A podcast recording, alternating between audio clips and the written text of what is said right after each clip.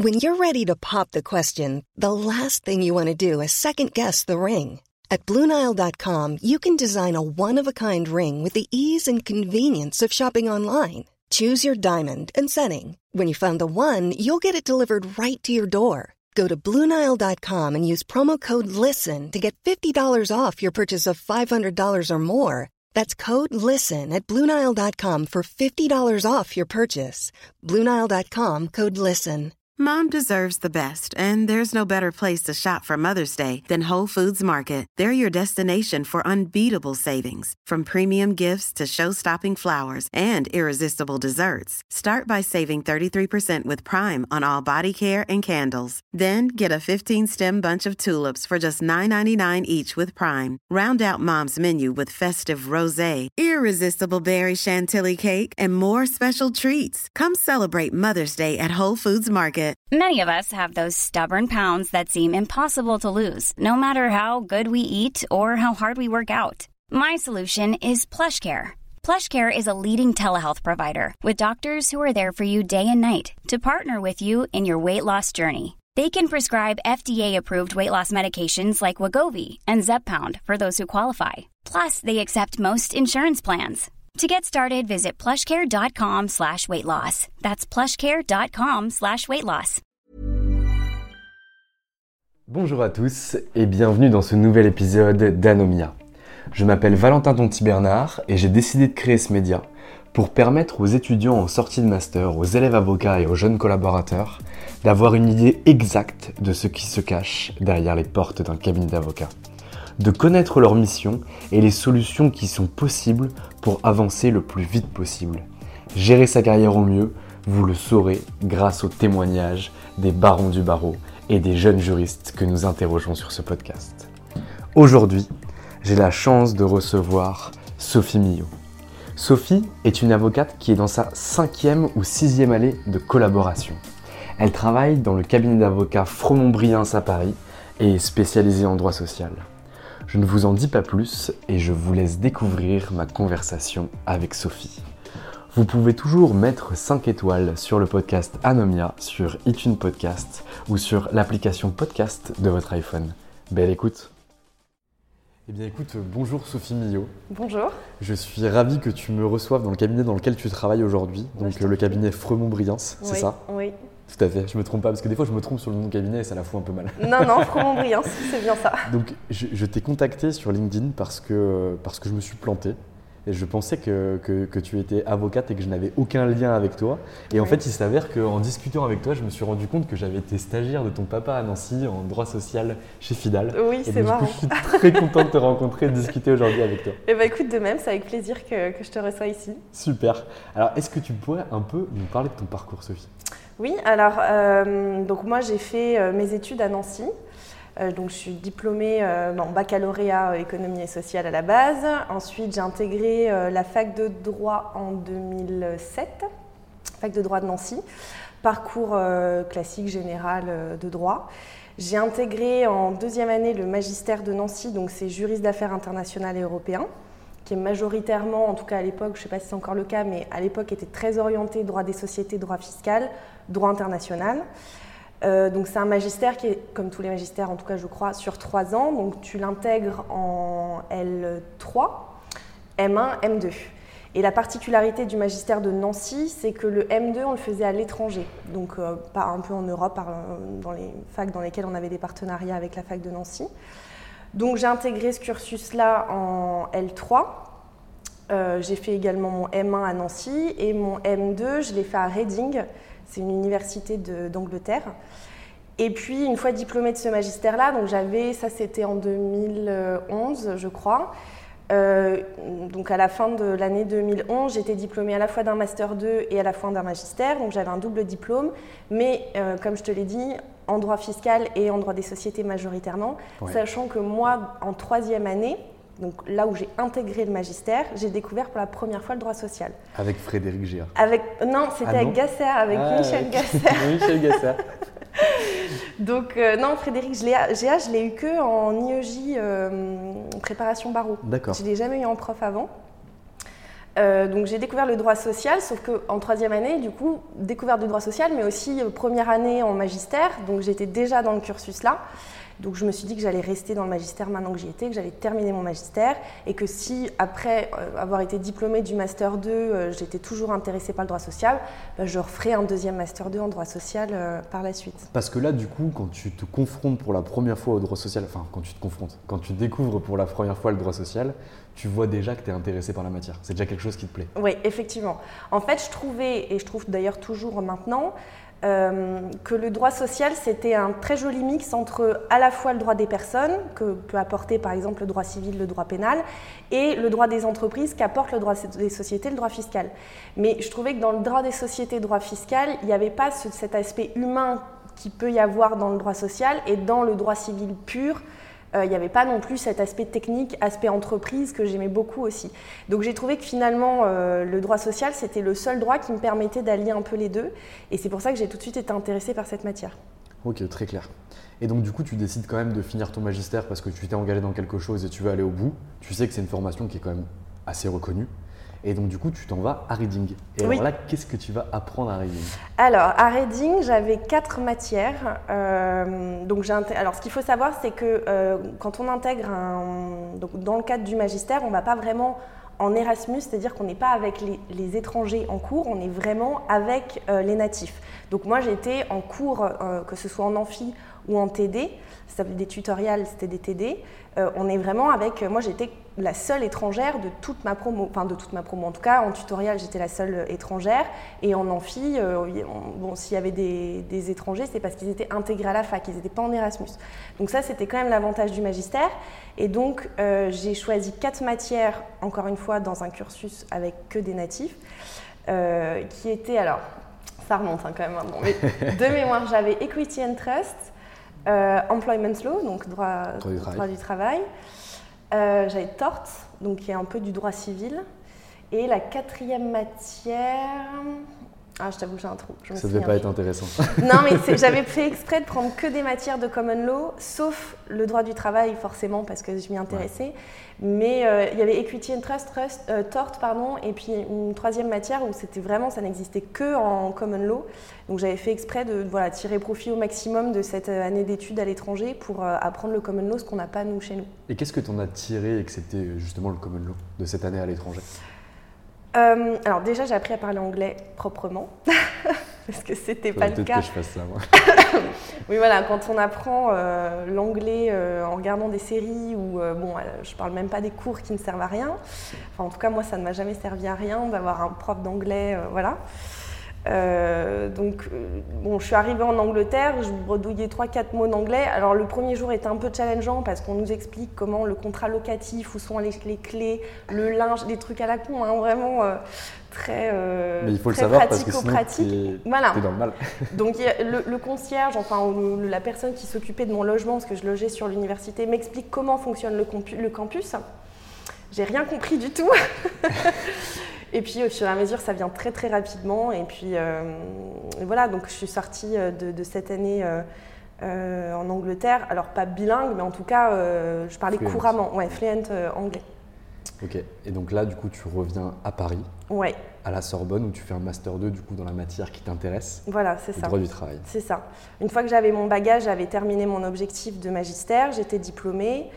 Euh, mais j'étais toujours attirée par le droit social et je savais que ça allait être compliqué d'être légitime et postuler. En tout cas, dans mon raisonnement, je pensais que ça allait être compliqué de pouvoir légitimement postuler dans des cabinets en droit social, sachant que je l'avais pris en option pendant trois ans et que j'avais jamais vraiment creusé la matière. Donc en revenant de mon Erasmus, j'ai postulé pour un second master 2 euh, en droit social pur cette fois-ci, et j'ai notamment été admise à la Sorbonne, et donc j'ai fait une année euh, de master 2 à la Sorbonne. Et est-ce qu'aujourd'hui, du coup, l'imaginaire que tu avais quand tu as été diplômé de ton magistère, est-ce qu'il s'avère être vrai? Est-ce qu'aujourd'hui, quelqu'un qui est titulaire d'un magistère donc spécialisé en droit des sociétés et droit fiscal peut tout de même candidater en cabinet de droit du travail? Ou est-ce qu'il est quand même nécessaire d'avoir un M2 en droit du travail Alors, euh, je prends l'exemple de mon cabinet parce que c'est un peu la seule expérience que j'ai. Alors, c'est-à-dire qu'on en parlera, je pense, tout à l'heure, mais j'ai fait un stage final dans un autre cabinet, mais j'ai commencé ma collaboration à Frombrien et j'y suis toujours. Donc, je, n'ai connu que ce cabinet-là. je sais qu'à euh, Frombriens, les associés aiment bien la diversité. Donc ça va pas un, CV euh, où on voit que la personne est sérieuse, euh, où il n'y a pas eu, euh, voilà, il y a eu des erreurs de parcours, c'est pas grave, mais quelqu'un qui, travaille et qui, où ça se voit qu'il y a un parcours cohérent. Je sais que ça ne va pas le rebuter. J'ai encore un exemple là aujourd'hui. On regardait des CV. on reçoit en entretien demain une personne qui fait, alors de mémoire, c'est de la FUSAC mais qui a envie de changer, alors qui a eu une très petite expérience, c'est une jeune fille qui a commencé à donc qui a fait son stage final dans ce cabinet-là et qui travaille depuis septembre et qui là se rend compte que ça lui convient pas, voilà. Et donc elle veut, euh, elle a fait un peu de droit social dans sa collaboration et ça lui a beaucoup plu. Elle a une lettre de motivation qui explique très bien ça, mais on la reçoit demain. Donc, euh, moi, à l'époque, pendant mes études, je me suis dit, il faut que j'ai ce bagage-là, mais je me rends compte qu'au final, la motivation et le sérieux du parcours et surtout la bonne explication dans sa lettre de motivation, ça peut suffire. Et c'est une très bonne chose d'ailleurs qu'on puisse avoir des parcours qui soient différents, parce que comme tu l'as dit tout à l'heure, le droit social, c'est à mi-chemin entre le droit privé et le droit de l'entreprise. Mhm. Et le droit de l'entreprise se réfléchit beaucoup par l'humain, mhm. mais pas uniquement par l'humain. Et du coup, d'avoir quelqu'un qui bénéficie d'une expérience même si petite soit-elle, en fusion-acquisition ou qui a une notion par exemple de bilan, etc., qui est peut-être plus poussée que ceux qui font uniquement du droit social, c'est toujours une valeur ajoutée aussi pour, euh, Exactement. l'équipe. Exactement. Ça permet une autre manière de réfléchir et avoir d'autres réflexes, donc euh, c'est le bienvenu aussi. Tout à fait. Je suis tout à fait d'accord avec toi, c'est super. et donc du coup, tu passes. Quand est-ce que tu passes le fameux CRFPA Alors, je l'ai passé deux fois. Je l'ai passé une première fois en revenant de mon Erasmus, euh, où je ne l'ai pas eu dès les écrits. Et je l'ai repassé une seconde fois après mon Master 2 euh, à la Sorbonne, où là, je l'ai eu, euh, je l'ai eu tout de suite. Voilà. Est-ce que tu as des petites anecdotes à nous raconter par rapport à ton barreau ou pas du tout? Euh, des, trucs qui t'ont marqué, des trucs qui étaient difficiles pour toi, des conseils que tu auras à donner ou quelque chose comme ça? Alors, moi, c'est une période, que ce soit le premier barreau ou le deuxième barreau, c'est vraiment pas une période que j'ai aimée. Je suis pas sûre qu'il y ait beaucoup de gens qui trouvent que c'est une période agréable. Euh, mais c'est vrai que euh, je pense que bon, évidemment, il y a le travail, mais moi, ce qui m'a sauvé, c'est le fait que je sois très, très organisée, je pense. C'est-à-dire que bon, j'ai commencé par exemple, mais je sais pas, à réviser euh, début juin en sortant de mon master 2. J'avais fait un programme jusqu'à la veille de mes écrits, c'est-à-dire que j'étais capable de dire le 12 juin ce que j'allais, quelle page j'allais réviser le 29 août. Quoi. Donc un vrai rétro-planning jusqu'à pour arriver à l'échéance le jour J. Exactement. Donc euh, à base de on mange que des pâtes comme un sportif, on se couche à telle heure, on révise à telle heure. Et c'est vrai que ça a été euh, bah, les, les, six mois, si on compte les deux fois où j'ai passé le barreau, c'était pas ouais, une période hyper euh, c'est jamais hyper gay, je pense. Voilà, c'est ça. Ah, mais du coup, tu avais vraiment une, euh, une organisation digne d'un militaire de haut rang. Ah oui, oui, vraiment. Je sortais pas, mais j'avais même mes pauses étaient organisées, c'est-à-dire que pour soi-disant pas péter un plomb, ce qu'on finit toujours par faire, mais je mettais un point d'honneur à ne pas travailler le dimanche après, euh, le dimanche après-midi. Donc même mes pauses étaient dans l'optique de mieux travailler après. C'était vraiment... Euh, et alors même à ce moment-là, est-ce que tu arrivais quand même à déconnecter avec le barreau, la préparation du barreau, ou finalement c'était un peu des pauses imposées et où tu restais quand même focus sur, euh, sur ce que tu faisais et tu n'arrivais pas à relâcher la pression. Non, j'avais vraiment du mal, mais ça je pense que c'est aussi dû à ma personnalité, c'est que même pendant les pauses, au final, on est tellement pris et surtout c'est un rythme tellement intense et on fait que ça et on ne pense que ça et on ne rêve que ça et on ne mange que ça pendant trois mois. La pause, euh, si tu veux, euh, bon, c'est difficile de relâcher la pression. C'est une fausse pause, oui. Ouais, Tu as l'air en tout cas d'être encore assez marqué par ces, six mois-là. Oui, oui. Bon, donc du coup, tu as ton CRFPA. Est-ce que tu te souviens du sujet de ton grand taux ou pas? Oui, c'était euh, l'urgence face aux droits fondamentaux. Et du coup, ça t'a inspiré ah bah, Ça m'a inspiré en fait. alors, pour la petite anecdote, euh, j'ai été euh, major de, des euros. Euh, la classe. ouais, bah, mon, deuxième, hein, du coup, vu que je n'ai pas passé les euros au premier. Et j'ai eu notamment major au, au Grand Taux. Ah, la classe Ah, tu as été major de ton IEJ pour le barreau et notamment major au Grand Taux Alors, j'ai pas été major pour l'ensemble, pour j'ai été major pour les euros. D'accord. Voilà. C'est pas mal. Donc là, du coup, tu finis ton Master 2, tu es titulaire du CRFPA et tu intègres une école d'avocat. C'est ça. Laquelle? Alors, je suis allée à l'EDAC, à Versailles. Ah, ok. C'est rare que j'ai des gens qui viennent à l'EDAC. Ouais. on, peut, on, peut, en discuter un petit peu? Ouais, bien sûr. Alors, qu'est-ce que tu as appris à l'EDAC? Euh, Bon, j'ai plus appris, je pense, en stage qu'en cours. Bon, les cours, euh, c'est sûr qu'il y a la déontologie, où c'est une, matière qu'on ne connaît pas du tout hein, quand on est à la fac. Euh, la déontologie de l'avocat, c'est pas quelque chose qu'on apprend à la fac, et euh, encore heureux, puisque ça n'intéresserait pas grand monde, sauf ceux qui veulent devenir avocat par la suite. Donc, il y a les cours de déontologie. Après, ce qui est intéressant, c'est pas tant le contenu que le contenant, parce qu'en fait, on a des professionnels, pratiquement l'intégralité des intervenants à l'école sont des avocats. Ouais. Et on apprend beaucoup du fait de leur expérience, ils nous racontent la pratique du métier d'avocat, etc. Ça c'est très intéressant parce que on a des professeurs universitaires qui nous apprennent euh, les règles de droit et puis euh, comment réfléchir, comment raisonner. Mais finalement, on n'a pas tellement une approche pratico-pratique, sauf par les stages. Et le fait à l'école d'avocat d'avoir des intervenants professionnels, ça nous apprend beaucoup sur euh, bah, ce qui nous attend et, ça nous forme à, à, notre futur métier.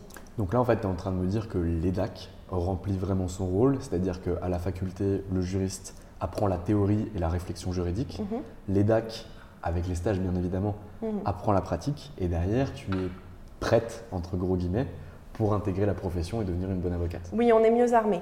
On est mieux armé. Parce que pour l'instant, les retours que j'ai pu avoir, du coup, pas des gens qui sont passés par les DAC, mhm. mais beaucoup plus des gens qui sont passés par le FB, m'ont dit qu'en fait, le jeu, c'était de trouver quelqu'un qui allait pouvoir passer sa carte à la place parce que les cours n'étaient pas intéressants. Oui. Est-ce que tu as aussi as eu ces retours euh? Alors, euh, il y, a une différence quand même euh, qui est à mon sens fondamentale entre le FB et les DAC, bien que je ne sois jamais allée à l'EFB, mais c'est vrai que, bon, comme je suis avocate à Paris, la plupart de mes confrères viennent de l'EFB. Euh, L'EFB, c'est une énorme école.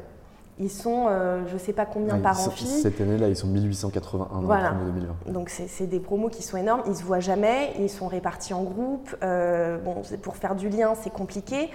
les DAC, c'est des toutes petites promotions. Alors, je ne veux pas avancer de chiffres parce que j'ai peur de te dire une bêtise, mais c'est vraiment des, petites promotions. Une centaine j'ai envie de te dire 200, mais ça se trouve, je te dis des bêtises. Donc... ça me donne un peu un ordre d'idée par rapport en à tout cas, on est beaucoup moins nombreux. 10 fois moins qu'il y a l'EFB. Je ne suis pas sûre à 100%, hein, mais en tout cas, c'est vraiment des petites promotions. Et en tout cas, ce qui est sûr, c'est beaucoup plus petit que l'EFB, ce qui permet plusieurs choses. La première chose, c'est effectivement, euh, ils peuvent avoir plus de temps pour nous. C'est-à-dire que le directeur, littéralement, qui s'appelle Benoît Dumonté, euh, nous connaît tous par nos prénoms. D'accord. Donc il y a une vraie proximité, son bureau est toujours ouvert, on peut aller le voir, on a des problèmes en stage, on a des problèmes en cours, enfin il va toujours être à l'écoute.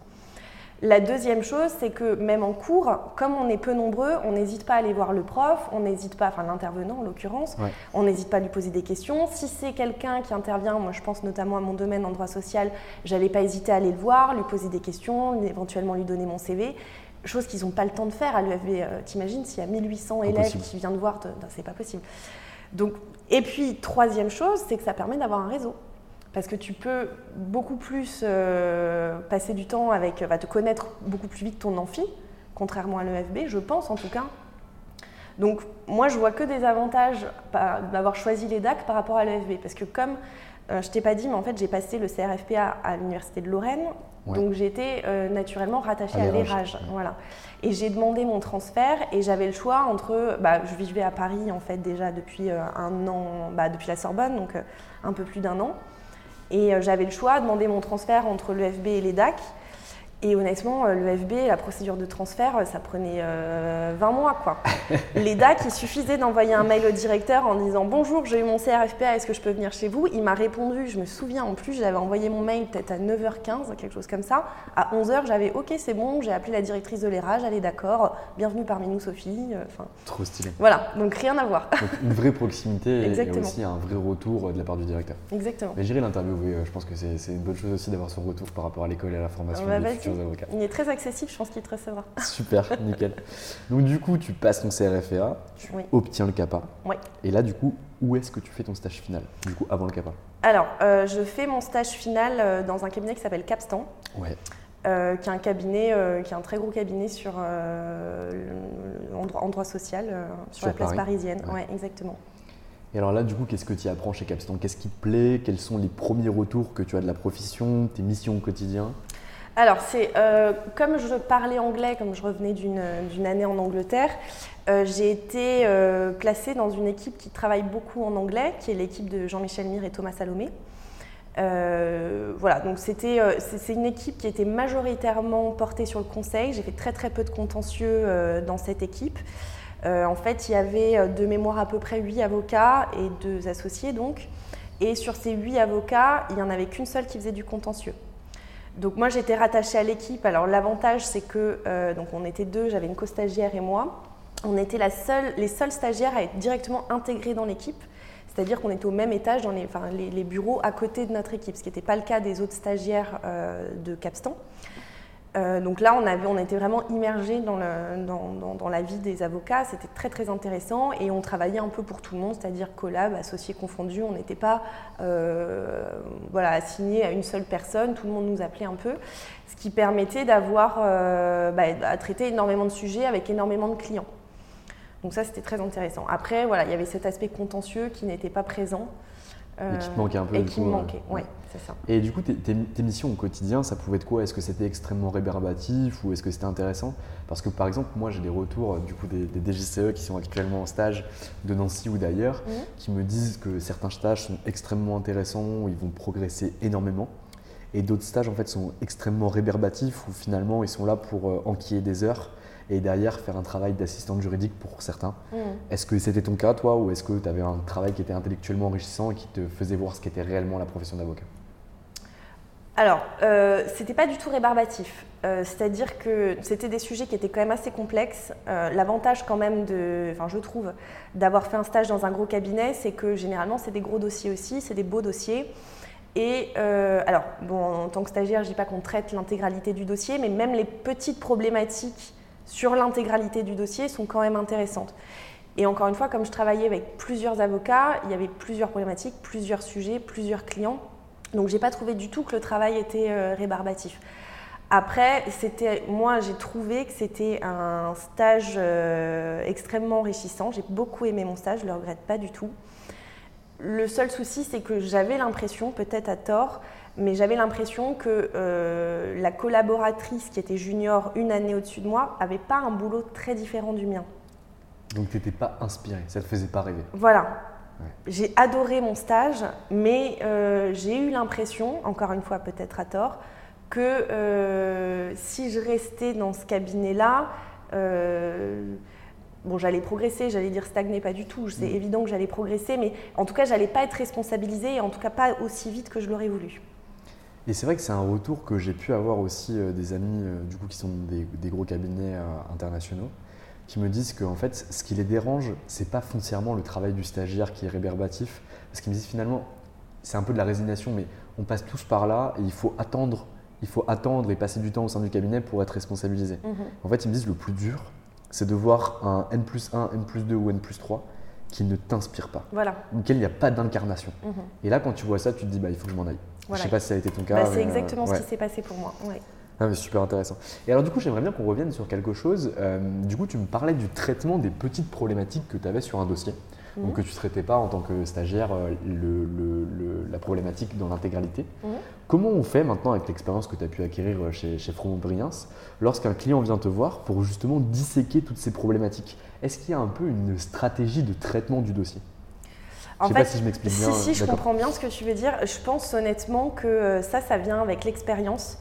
Et euh, on, te pose une question, un, client va te, va te, poser une question qui est franche et directe, où lui ne voit que cette problématique-là.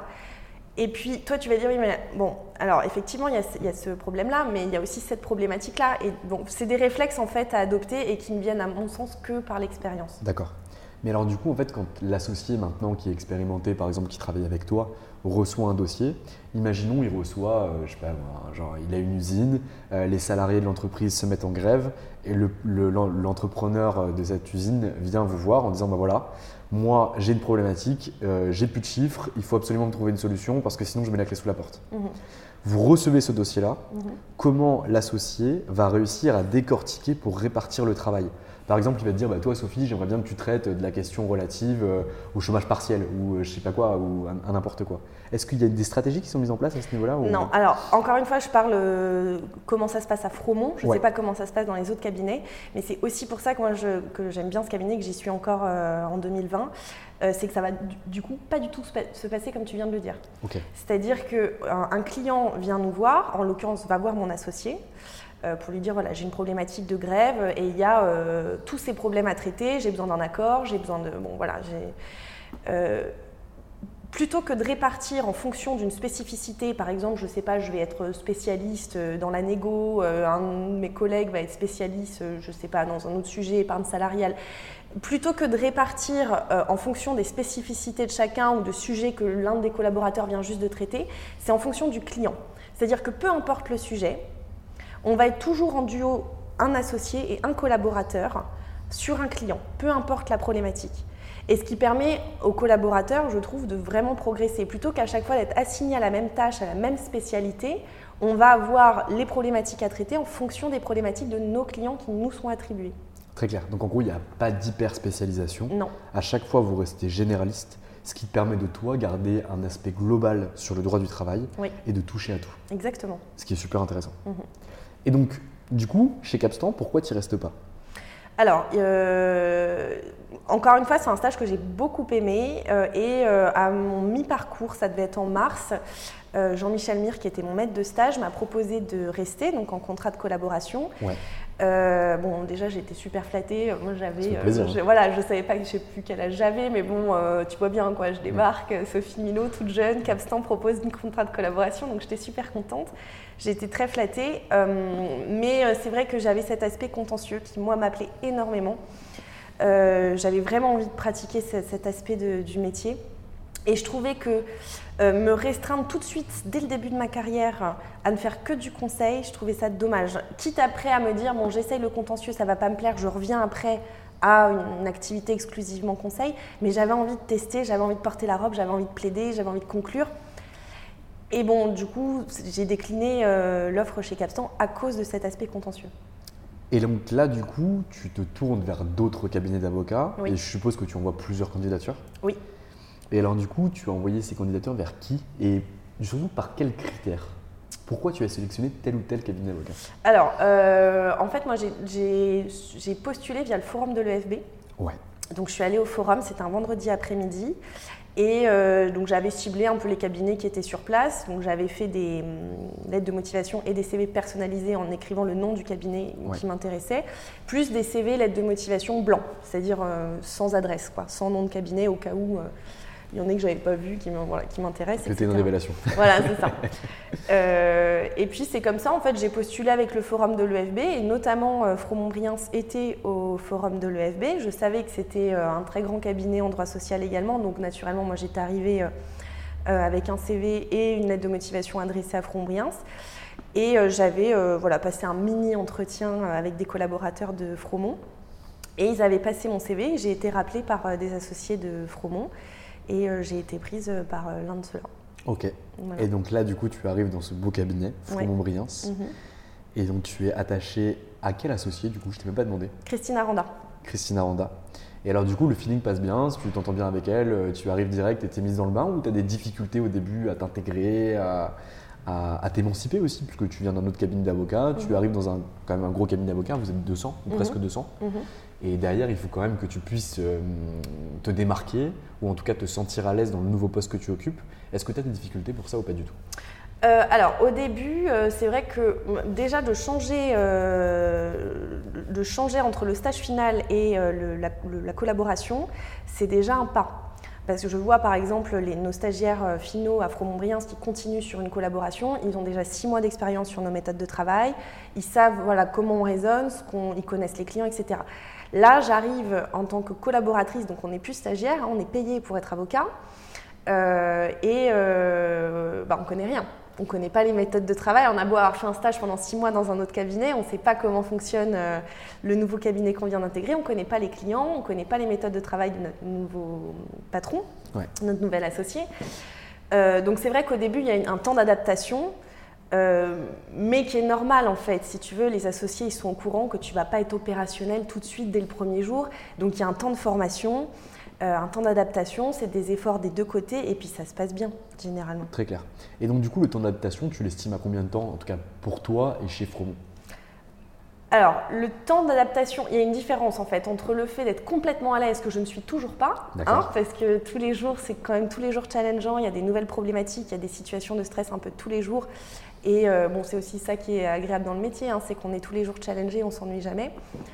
Mais l'adaptation, en tout cas sur le fait d'être à l'aise, euh, Euh, en tout cas, ne, voilà, me dire que c'est bon, c'est mon bureau, que c'est mon cabinet. Que... Ça a été vite. voilà. Je pense que ça a mis 3-4 mois.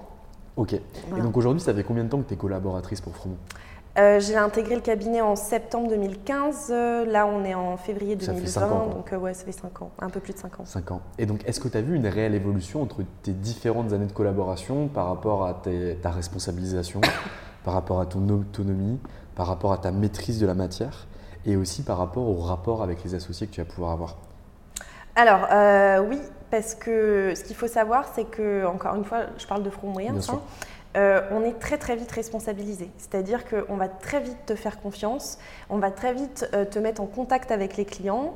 bon, moi je me souviens que mon associé me disait toujours Est-ce que tu te sens d'appeler Sophie Si tu te sens pas, c'est pas grave, j'appelle. Mais si tu veux appeler le client pour lui dire, il n'y a aucun souci, je te laisse le téléphone, tu peux l'appeler. Donc c'est très gratifiant parce qu'on a le téléphone tout de suite en main, on a le client tout de suite en direct, euh, il connaît ton nom, euh, c'est toi qui envoies les mails directement au client. Alors bien sûr, évidemment, ultra supervisé par ton associé, hein. c'est-à-dire que le mail avant qu'il parte, tandis voilà, tu échanges avec ton associé, elle regarde, elle le corrige et seulement là après tu peux l'envoyer. Mais c'est pas le genre de cabinet où elle va faire un copier-coller de ta réponse et puis mettre sa signature. Donc tu es tout de suite en front avec le cabinet donc, et ça c'est très rapide. Si, si tu le sens, il suffit de lever la main en disant Ok, c'est bon, je peux prendre le téléphone, ok, je peux prendre mon mail, et on va te laisser faire. Donc, ça, c'est très, très gratifiant parce que tu as l'impression vraiment de servir à quelque chose, que ta, journée a du sens. Euh, et puis après, au niveau de la responsabilisation, c'est vrai que ça, ça vient au fur et à mesure. Moi, j'ai senti personnellement, dans mon expérience, un vrai gap euh, en troisième année. Où là, vraiment, je suis vraiment devenue plus autonome et de plus en plus autonome depuis. Mais alors ça, du coup, c'est toi ou c'est la règle générale pour les associés, les collaborateurs pardon, de Fromont Briens Ou genre au bout de trois ans, tu te sens plus à l'aise et là, tu peux un peu plus voler entre guillemets tes propres ailes? Bah là, après, c'est mon expérience. Après, je pense que c'est naturel, pour le coup, chez n'importe quel collaborateur. À force, comme, comme si tu veux, on a, euh, on a cette, cette, logique un peu entrepreneuriale de euh, chacun, euh, chacun crée son, voilà, son, propre emploi du temps. Le but aussi, c'est qu'à un moment donné, euh, le client ne s'adresse plus qu'à toi et que l'associé soit là pour, euh, voilà, en cas de doute. Voilà, exactement. Euh, mais comme, si tu veux, ça vient naturellement. Comme dès le début, tu peux envoyer tes mails, tu peux, envoyer tes, tu peux passer tes coups de téléphone tout seul, même si c'est supervisé par l'associé, au bout d'un moment, naturellement, le client va revenir vers toi. Au début, il va mettre l'associé en copie, et puis au bout d'un moment, il ne mettra plus l'associé en copie, et tu vas être son interlocuteur principal. Et ça, ça met bien 2-3 ans à arriver. Donc je pense que c'est une suite logique. Ok, très clair.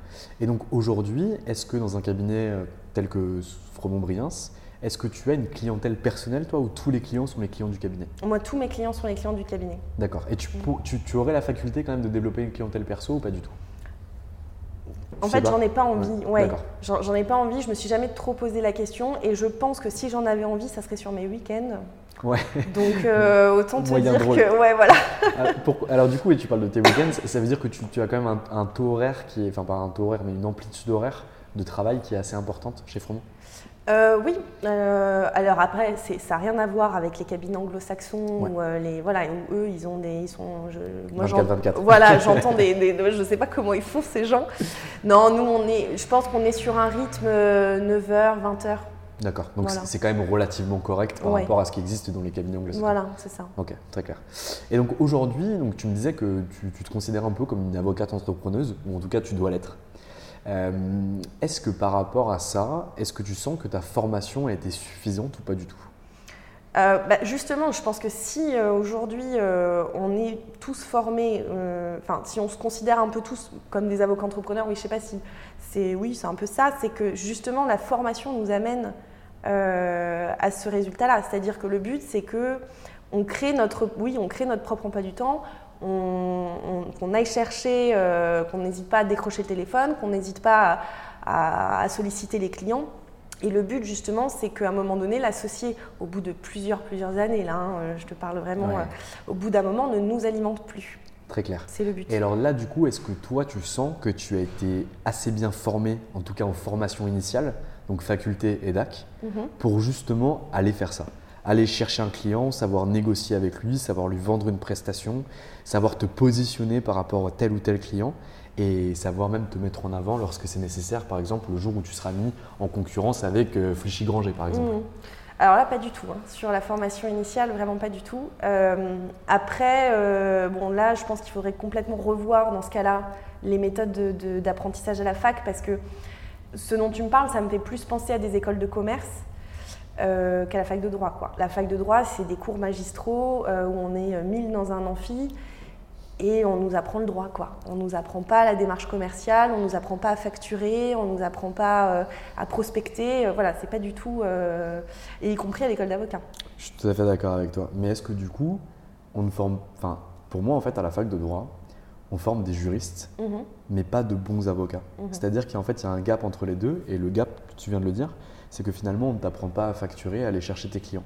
Mais pourtant, est-ce que toi, tu penses que ça, c'est une compétence fondamentale pour être un bon avocat aujourd'hui Oui, c'est-à-dire que euh, bon, pour être avocat, c'est sûr qu'il faut une technicité, c'est évident. Sans aucun doute. Euh, mais c'est sûr qu'un avocat très technique euh, qui n'a pas de client, bon, il ne sert pas à grand-chose cet avocat. S'il n'a pas de client, oui, il, a, il peut exercer sa technicité, c'est un peu compliqué. Après, bon, est-ce qu'on doit... La difficulté aussi, c'est que, en tout cas, je pense, c'est qu'à la fac... On n'a pas les moyens de le faire. Alors déjà, je suis pas sûre qu'ils aient les moyens, et puis tout le monde ne veut pas être avocat aussi. Très clair. Alors après, est-ce que ça peut être une option? C'est vrai que bon, on peut- avoir des, oui, une option à la limite à la fac, mais euh, Ok. Et donc, du coup, c'est quoi aujourd'hui tes plans de carrière? Là, ça fait 5 ans que tu es chez Fromont-Briens, Oui. où tu as été formé ici, évidemment, parce que tu, tu avais juste ton stage fille chez Capstan. Mhm. Et c'est quoi tes perspectives d'avenir? C'est dur comme question. oui, oui, je vais dire. euh, bon, pour l'instant, en tout cas, je suis très bien à Fromont-Briens. Euh, bon, moi, je me vois rester à Fromont, voilà. Ok. Et vers l'association Ou ils, associent au bout de combien de temps chez Fromont en règle générale? Alors, euh, c'est encore une particularité du cabinet, c'est que c'est un cabinet qui associe très vite. Euh, là où euh, dans certains cabinets, notamment en droit social, euh, les associés ne le sont pas avant 45-50 ans et des années, des années, des années d'expérience, Ah c'est vieux. voilà, à Fromont-Briens, en 6 ans, ça peut se faire. Ah, donc t'es pas loin de la fatidique Non mais moi je ne serais pas. je te donne vraiment des. Mais en tout cas ce que je veux te dire Oui. c'est que ça peut être très très rapide et on est sur une moyenne à, à 8 ans. Si quelqu'un est très compétent, qu'il a un portefeuille client, euh, qu'il a montré sa loyauté envers le cabinet, qu'il a une technicité qui marche bien, bah, le cabinet récompense ça justement par l'association en disant mais dans ce cas-là vole de tes propres ailes, tu as ton propre portefeuille, tu as, acquis la technicité, tu sais comment marche le cabinet, bah, vas-y amuse-toi. Oui voilà c'est ça. Et est-ce que donc tu me disais euh, que tu as quitté Capstan parce que le contentieux ça te titillait Oui. Mais tu m'as toujours pas parlé de ton contentieux. Moi j'aimerais qu'on revienne sur une chose. Mhm. C'est ta première plaidoirie. Alors, euh, moi, de toute façon, c'était euh, c'était un de mes critères, vu que je quittais Capstan, euh, enfin, j'avais décliné Capstan pour le contentieux. C'est vrai qu'aux entretiens, j'avais que ce mot-là à la bouche en me disant je ne pars de Capstan que si on me propose du contentieux, sinon ça ne sert à rien.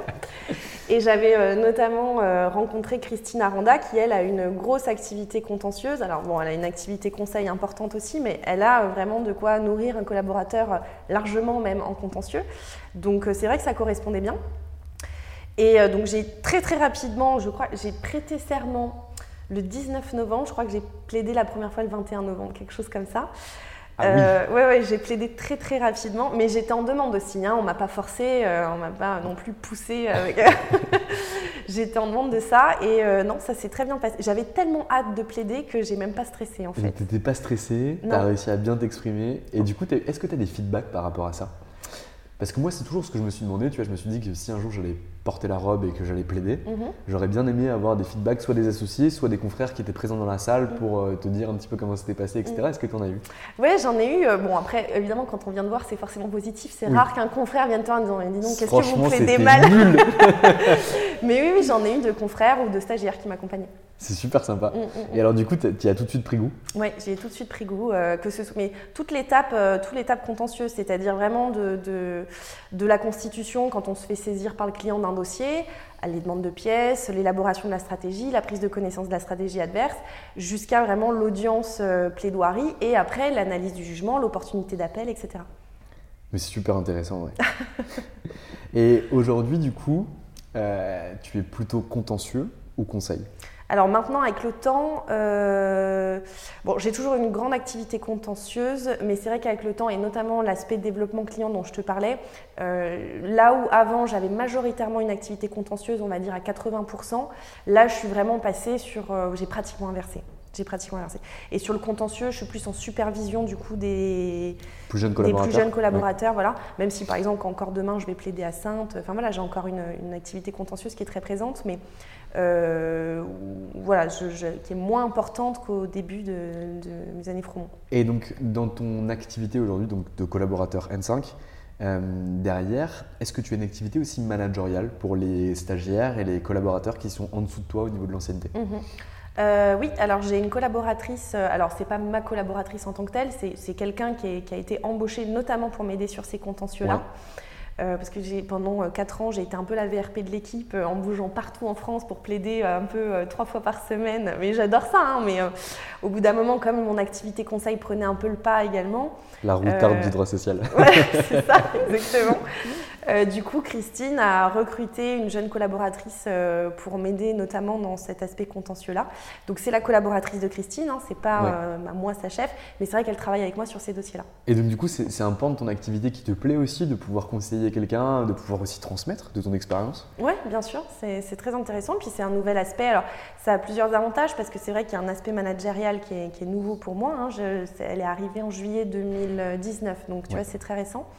Et puis, l'avantage aussi, c'est que le fait de, de, de- de- de- de proposer de travailler avec quelqu'un, avec quelqu'un, euh, euh, de travailler avec moi, euh, ça me permet de reporter mon activité sur une, une autre branche, voilà, qui me permet de développer autre chose là où j'avais pas le temps avant. Et donc, apprendre à déléguer aussi, ce qui Ouais. est super important. Et ce qui doit être très difficile. Ouais. Oui, oui, c'est difficile au début. Et puis finalement, ça va. Et puis elle prend le pas. Et puis ça se passe très bien. Ok, super. Bon, bah écoute, Sophie, on arrive bientôt à la fin de l'interview. Mhm. Mais avant qu'on se quitte, j'aimerais bien que savoir si tu as euh, des conseils à donner pour euh, les élèves avocats qui sont en droit social, les étudiants en fin de master qui sont également en droit social et les jeunes collaborateurs qui viennent de prêter serment et qui se lancent euh, dans cette matière. Alors, pour la première catégorie, le, conseil, c'est faites des stages, faites des stages, faites des stages. Il n'y a, que ça qui marche. Faites des stages dans tous les domaines possibles et imaginables. Enfin, moi, je sais que j'ai fait des stages en droit social, en droit fiscal, en droit des sociétés, en propriété intellectuelle. J'ai fait un stage chez un huissier de justice. J'ai fait un stage en droit de la consommation. Enfin, testez tout ce que vous pouvez, même si a priori vous n'êtes pas vraiment attiré par certains types de droits. Si une opportunité se présente, faites-le parce que ça peut déclencher quelque chose, vous pouvez avoir un déclic et ça peut euh, faciliter le reste de votre carrière. Donc faites des stages, faites des découvertes dans plein de branches de métiers différents, ça peut que vous aider. Et après, sur euh, ceux qui viennent de prêter serment, bon là, bon, c'est un peu plus renseignez-vous. Écoutez les podcasts. Écoutez, Anomia, c'est ça, les Voilà, barons du ça. barreau et les juristes en herbe, Exactement. qui vont d'ailleurs changer de nom parce que les espoirs du barreau, je trouve que c'est un peu mieux. Ouais. Et pour des gens, par exemple, comme toi, la catégorie n'est ni adaptée pour l'une, ni Non. adaptée pour l'autre. Oui, c'est vrai. Donc les espoirs du barreau, ça me semble beaucoup mieux. Et donc Oui. tu passeras dans les espoirs du barreau. Ah là là, je suis flattée. Écoute, est-ce que je peux te demander une dernière chose? Tu, Ouais. tu- tu as le droit de me répondre oui ou non. Est-ce que tu veux laisser un contact pour que potentiellement des jeunes, euh, des jeunes qui seraient intéressés par le cabinet Fromont-Briens Mhm. puissent te contacter? Euh, oui, bien sûr. Euh, je donne quoi Mon adresse mail Ce mon que numéro tu de veux, téléphone? Tout ce que tu veux. Peut-être pas ton numéro Ouais, de téléphone. j'allais dire, je vais peut-être peu pas donner mon numéro de téléphone. Non, mais ils peuvent me contacter. Donc, je m'appelle Sophie Milo, M-I-2-L-O-T. Euh, donc, c'est sophie.milo, arrobase, fromont-du6briens.com. Eh ben super. Eh ben écoute, merci Sophie de m'avoir reçu. C'était Ben, un super interview. Et puis je te souhaite une belle ascension au sein du cabinet Fromont-Briens. Et voilà, un nouvel épisode s'achève. Je vous donne rendez-vous jeudi prochain pour un nouvel épisode des Barons du Barreau. Jusque-là, vous pouvez continuer à nous suivre sur www.anomia.fr et voir l'intégralité des contenus que nous publions pour vous permettre d'évoluer et de gérer au mieux votre carrière. Très bonne journée à vous. Mom deserves the best, and there's no better place to shop for Mother's Day than Whole Foods Market. They're your destination for unbeatable savings, from premium gifts to show-stopping flowers and irresistible desserts. Start by saving 33% with Prime on all body care and candles. Then get a 15-stem bunch of tulips for just $9.99 each with Prime. Round out Mom's menu with festive rosé, irresistible berry chantilly cake, and more special treats. Come celebrate Mother's Day at Whole Foods Market.